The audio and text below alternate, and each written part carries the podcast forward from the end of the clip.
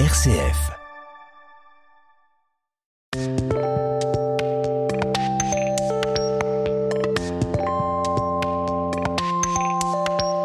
Jean-Paul Deluge, bonjour. Bonjour Vincent, bonjour à tous. Comme chaque semaine sur RCF, le rendez-vous philosophie en votre compagnie. Et alors là, une thématique qui devrait normalement tenir en cinq minutes, mais je ne suis pas sûr, le bien et le mal. Eh oui, le bien et le mal. Certains y ont passé leur vie et encore, ça ne suffit pas. Les catégories du bien et du mal renvoient au domaine de la morale, c'est-à-dire un ensemble de normes à partir desquelles on juge la valeur d'une action. Certaines conduites seront ainsi rejetées, interdites et considérées comme des fautes ou des vices. Par exemple, le vol, le mensonge ou le meurtre. D'autres, au contraire, seront valorisés comme des devoirs et des vertus. Par exemple, respecter une promesse ou dire la vérité.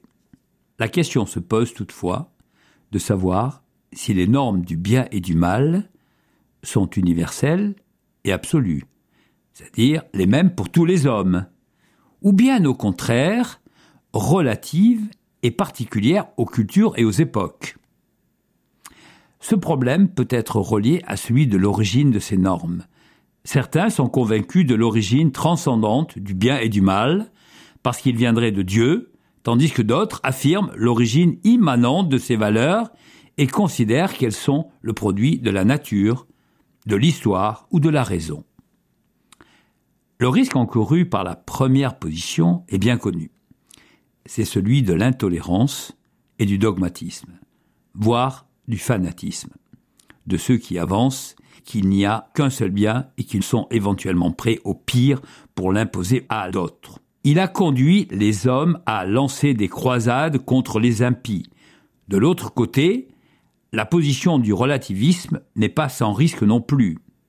Si chaque culture est légitime à revendiquer ses valeurs et sa morale, au nom d'un droit à la différence, faut-il également considérer certains crimes comme des coutumes légitimes?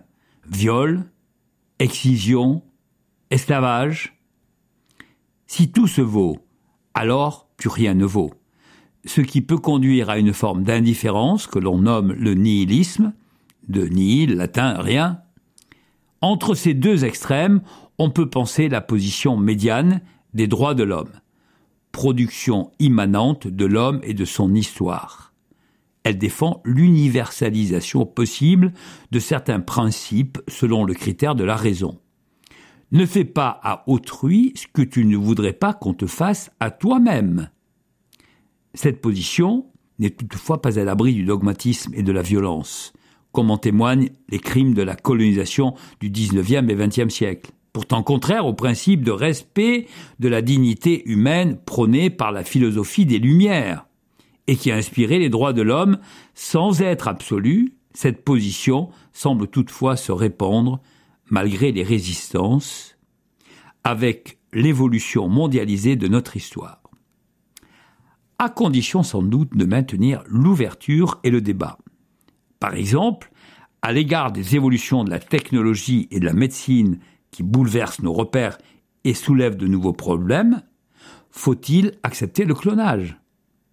La fécondation in vitro Les manipulations génétiques L'enjeu d'une réflexion sur le bien et le mal est d'interroger ensemble la valeur de nos valeurs pour en questionner les critères, l'origine, les évolutions. En clair, fait-on le bien par peur d'être mal jugé ou puni? Si on était certain de ne pas être puni, en profiterions-nous pour faire des choses différentes que ce que nous faisons? Peut-on faire le mal pour obtenir le bien? Comment pouvons-nous savoir qu'une action est bonne ou mauvaise? Je vous laisse sur cette belle réflexion et je vous souhaite une très belle journée. Et là, ça chauffe entre les deux oreilles, comme vous dites. Merci beaucoup, Jean-Paul. Avec grand plaisir, Vincent.